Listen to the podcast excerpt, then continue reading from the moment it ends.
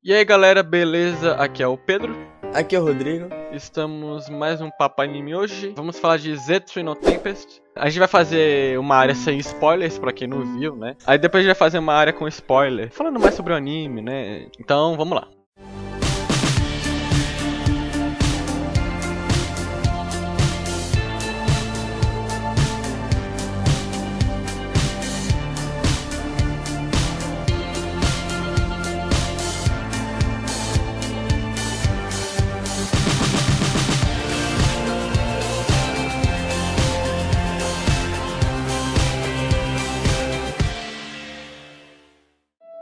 Zetsu no Tempest, ou Blast of Tempest, é um anime de 2012, sendo adaptado de um mangá do mesmo nome.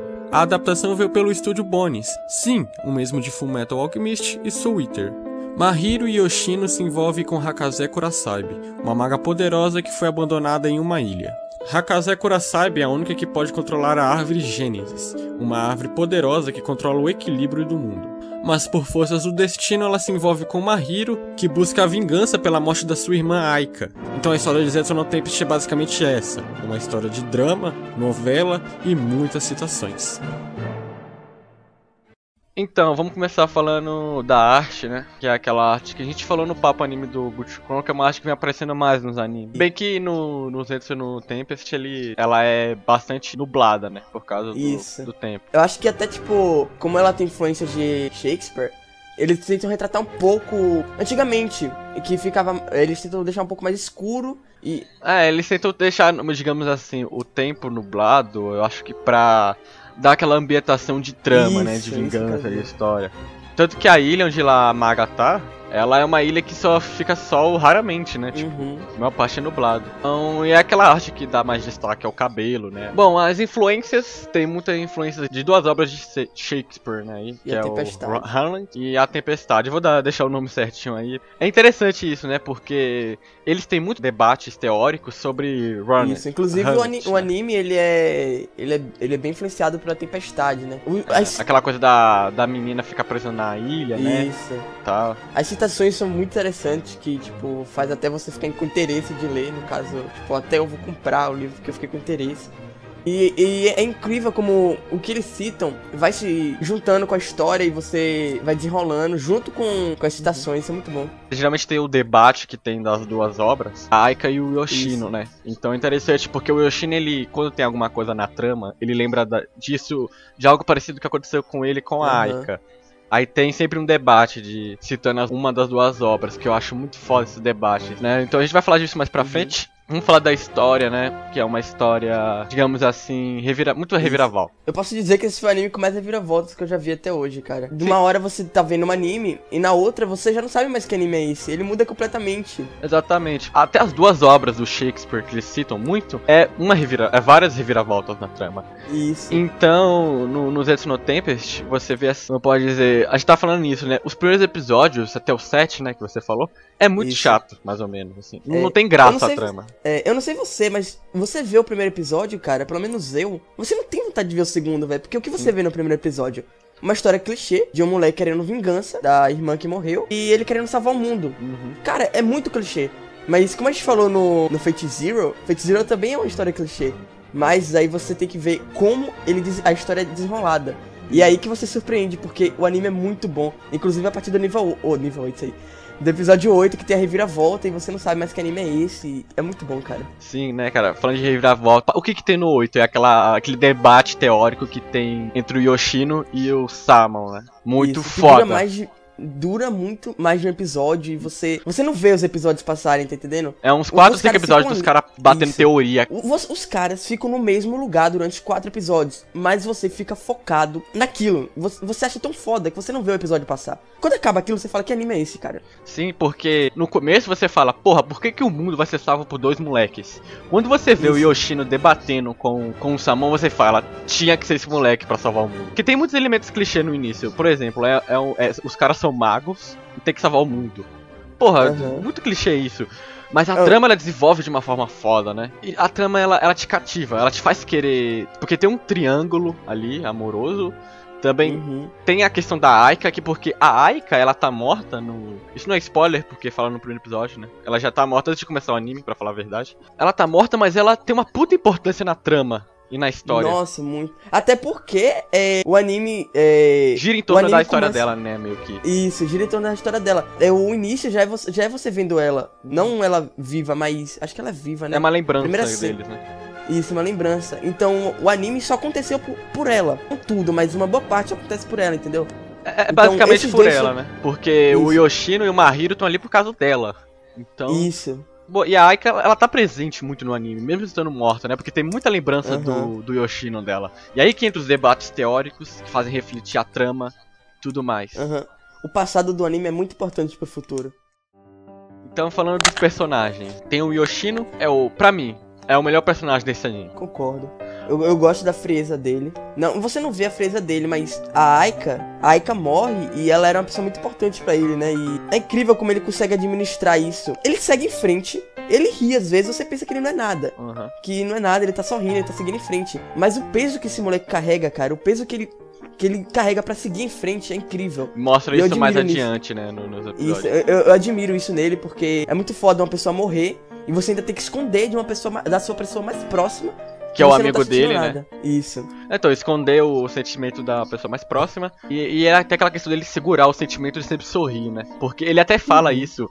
é, não vai fazer diferença se eu, se eu desabafar, se eu chorar. Ela não, não vai voltar as coisas como estão. É, não vai fazer essa diferença se eu querer o mesmo destino que o Mahiro, que é matar o cara que matou a Aika. Isso não, Ela não vai voltar. não, vai, é, não vai faltar vida. Isso é muito foda no Yoshino. Só que não aparece isso no início, né? Então, Uhum. tipo, no início eu, acha, eu achava o Yoshino muito babaca, cara. Tanto o Yoshino quanto o Mahiro. Eu, eu falava assim. O Mahiro mais, porque o Mahiro tem aquele negócio de vingança, mas. Cara, eu não sentia vontade em acompanhar os personagens, sabe? Tipo, eu quero Ele ver uma história de carisma, né? vingança e, com- e aventura com esses dois moleques. Não tinha isso. Né? É, não, não tinha aquela carisma de você se pegar o personagem. Uhum. Era só um moleque, na minha opinião, claro, é retardado, que, que só queria vingança e só via sangue na frente dele e Isso já é o Mahiro, né? É isso, o Mahiro. Não queria mais nada a não ser vingança. É a coisa mais clichê do mundo. Moleque querendo vingança e sair matando tudo que vem na frente. E o Oshino é o amigo dele idiota, Hum. sabe? Que só tá ali pra acompanhar na história. Exato. Na minha opinião, no início. É, no início você depois- tem essa visão mesmo. Tanto que depois, quando a gente tava falando de vamos de história, o Mahiro, você entende melhor a vingança dele, né? Porque quando você Isso. conhece mais a Aika e a história dele com a Aika. É isso que é legal. Uhum.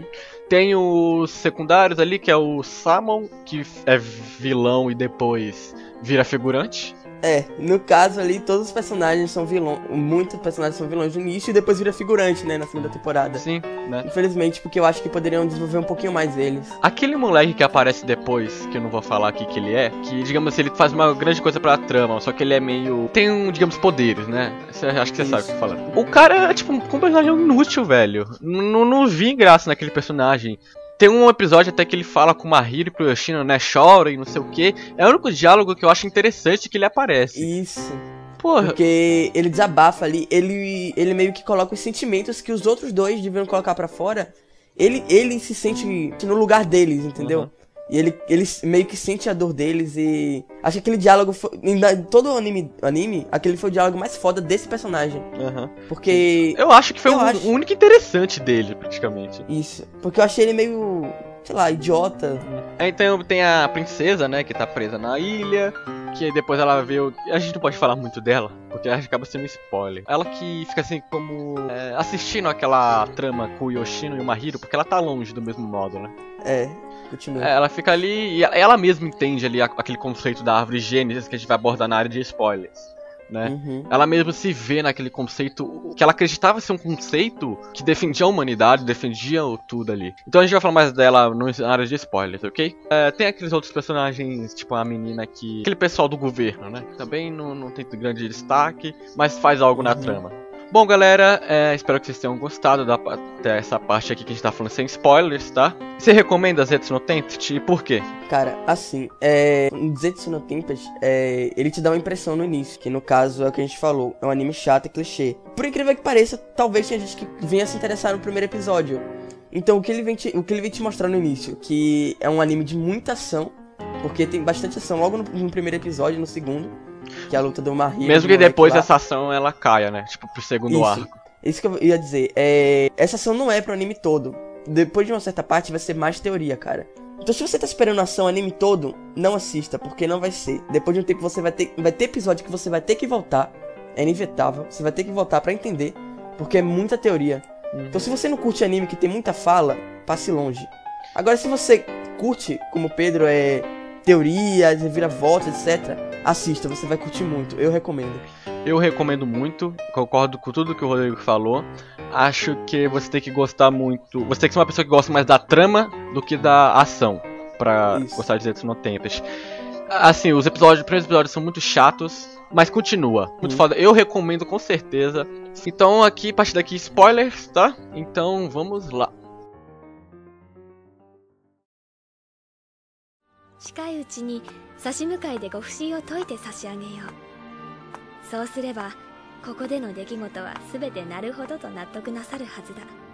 それまでは心楽しく何事も良い方に解釈なさい。納得してくださいよ吉野さん。真宙。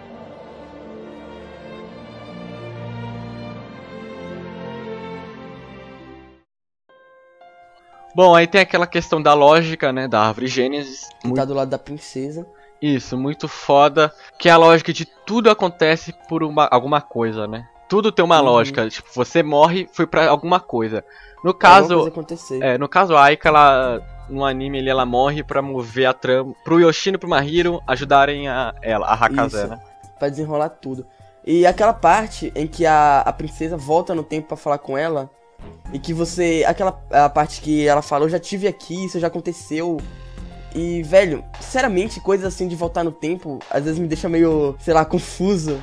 É, tem toda essa lógica. Aí você vê também que até a própria Hakaze, que é a princesa, né, protegida da árvore, ela vê o quão horrível é essa lógica. Porque ela acreditava que a lógica, tipo, não, é isso que segura o mundo, é isso que movimenta o mundo. Não. Uhum. E depois ela vê isso na hora que ela tem que sair da ilha, né? Porque já falando de spoilers, é, a árvore, quando ela consegue. Tem aquela puta trama foda, aquela puta teoria foda do.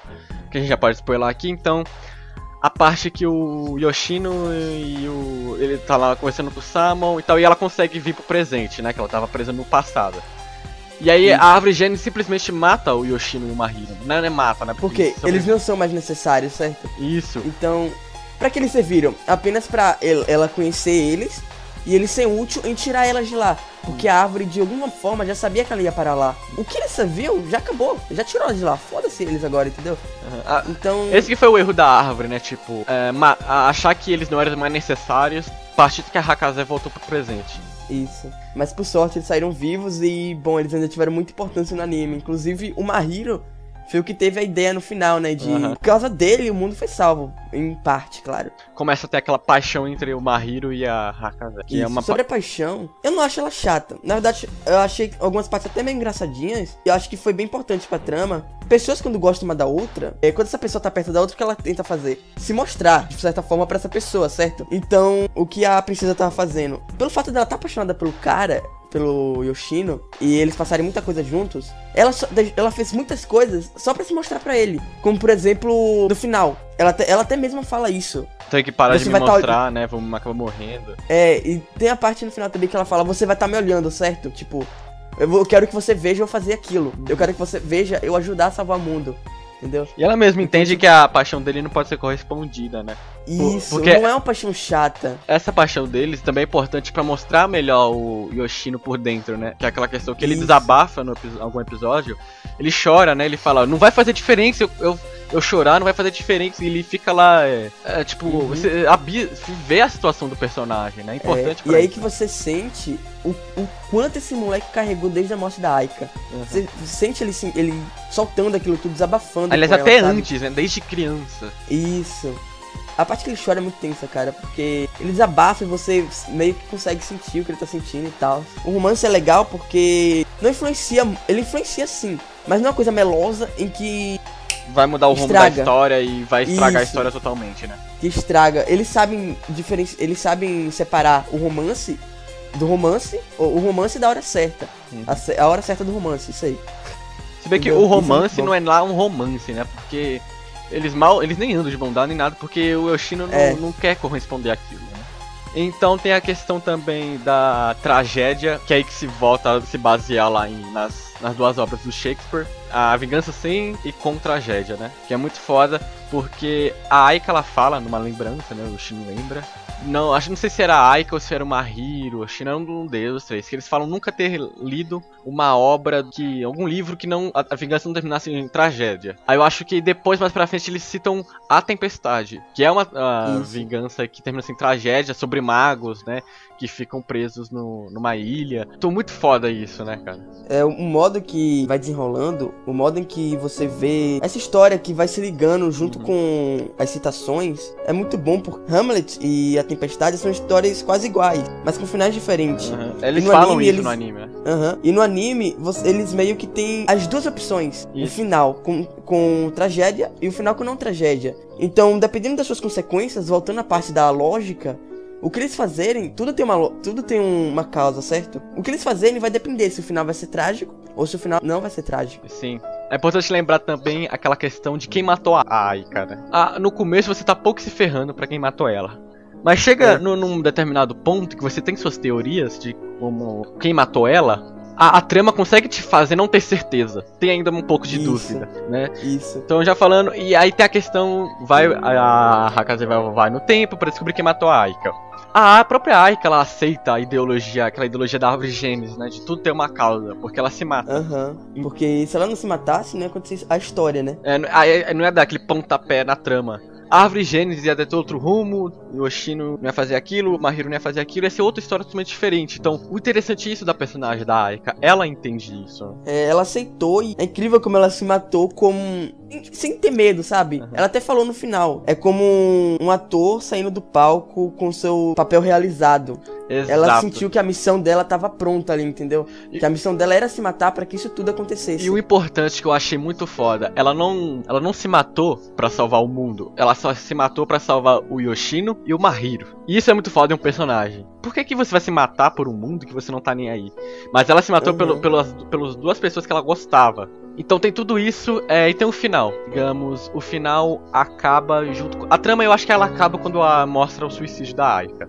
Então, o final é simplesmente pra finalizar tudo. Eu acho que o final eu esperava mais. Eu, eu acho que o final ele foi um pouco fraco. Eu entendo porque a trama acabou de girar quando a Aika mostrou o suicídio da Aika. Então já deu todo aquele, aquele giro. Tanto que se você for ver, o Mahiro e o Yoshino já não estavam tão, né?